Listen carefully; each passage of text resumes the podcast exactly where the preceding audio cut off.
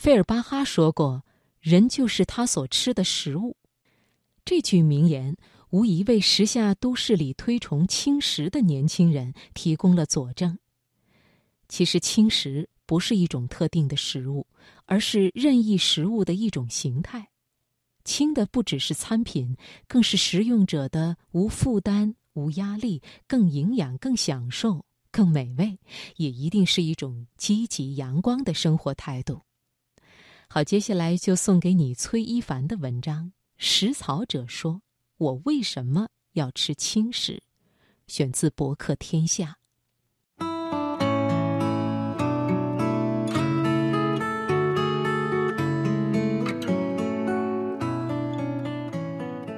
虽然一年前朱玉的体重是八十五公斤，但是他还是觉得那时的自己形容枯槁。长时间不规律饮食和油腻的外卖摧毁了他的消化系统，而更多的还是精神上的。大鱼大肉让他整个人变得不可爱了。在下定决心吃沙拉之前，他对比了多家沙拉店，食物配比就写在不同种类的下方，店家帮忙计算好了每餐饭的营养成分和热量，他选择了不太贵的一家。像朱玉一样。如今，越来越多的年轻人开始把餐桌上的食物换作沙拉，戏称“吃草”。更时尚的叫法是“轻食”，这是来自欧洲的概念。城市生活的压力让年轻人选择简单的生活方式，而轻食从作用到概念都满足了这一需求。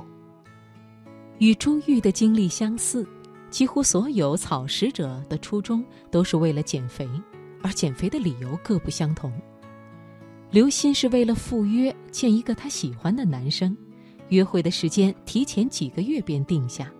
在这之前，他每天窝在合租房里，把风味鸡油辣椒当零食吃。而从那时起，配合着健身，沙拉成了他每天必备的食物。上班时点外卖，回家后自己做。新鲜的植物虽然没有老干妈好吃，却能让她穿上漂亮的裙子。后来，他拿出最瘦时拍的照片，同事们都不敢相信，这竟然是同一个人。朱玉说：“更重要的是，吃饭不再只是为了生存。每次点外卖，我都觉得自己是在敷衍生活。大学毕业来到北京工作之后，他觉得在敷衍自己的道路上越走越远。下班回到家，趴在床上，唯一让他有动力起床的就是炸鸡，这是最美好的食物。”而这种状态，在自从开始吃轻食后有所改观。他网购了一台厨房秤，精确到零点零一克，吃块萝卜也要上秤称一下。朱玉说：“你知道吗？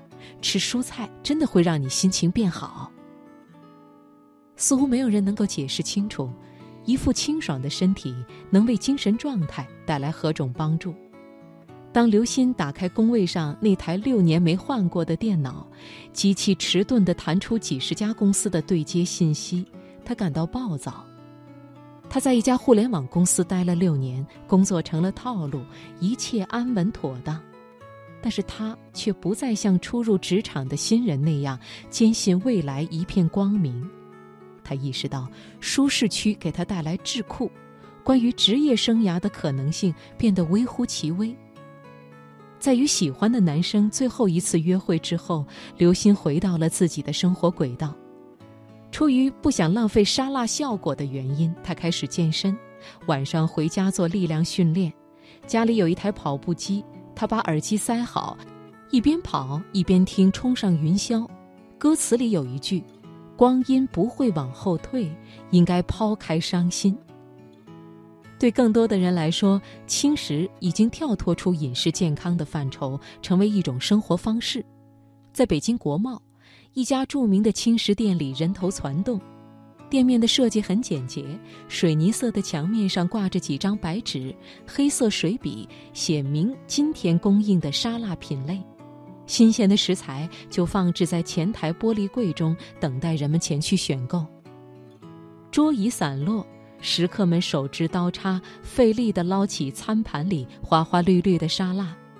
顾客中一小半是外国人，透明玻璃窗外是国贸拥挤的高楼和衣着光鲜、穿梭其间的年轻白领。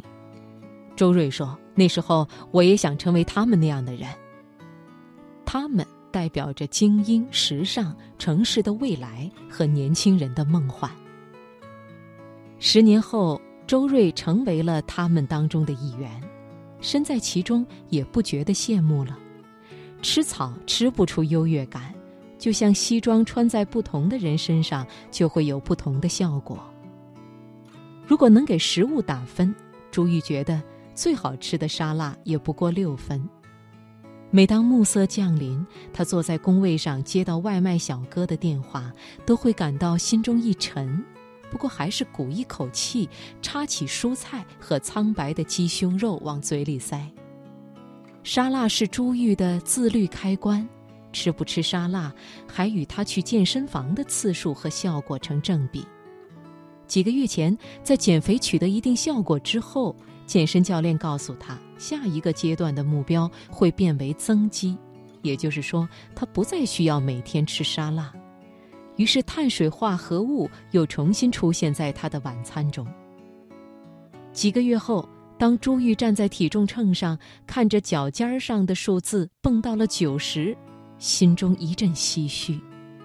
他回想起几个月来熬过的夜，回想起熬夜时吃掉的炸鸡，才意识到，沙拉之于他的意义，已经不仅是摄入热量的多寡。它像一台闹钟，时时刻刻提醒他生活的节奏。闹钟不响了，人也就自暴自弃了。同事跟他开玩笑：“我就跟你说嘛，人不要和基因作对，活得开心一点不好吗？”听到这句话，他既有茅塞顿开之感，又觉得自惭形秽。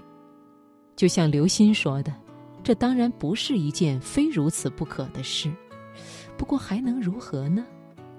你控制不了你的工作，控制不了别人喜不喜欢你，很多事你都控制不了。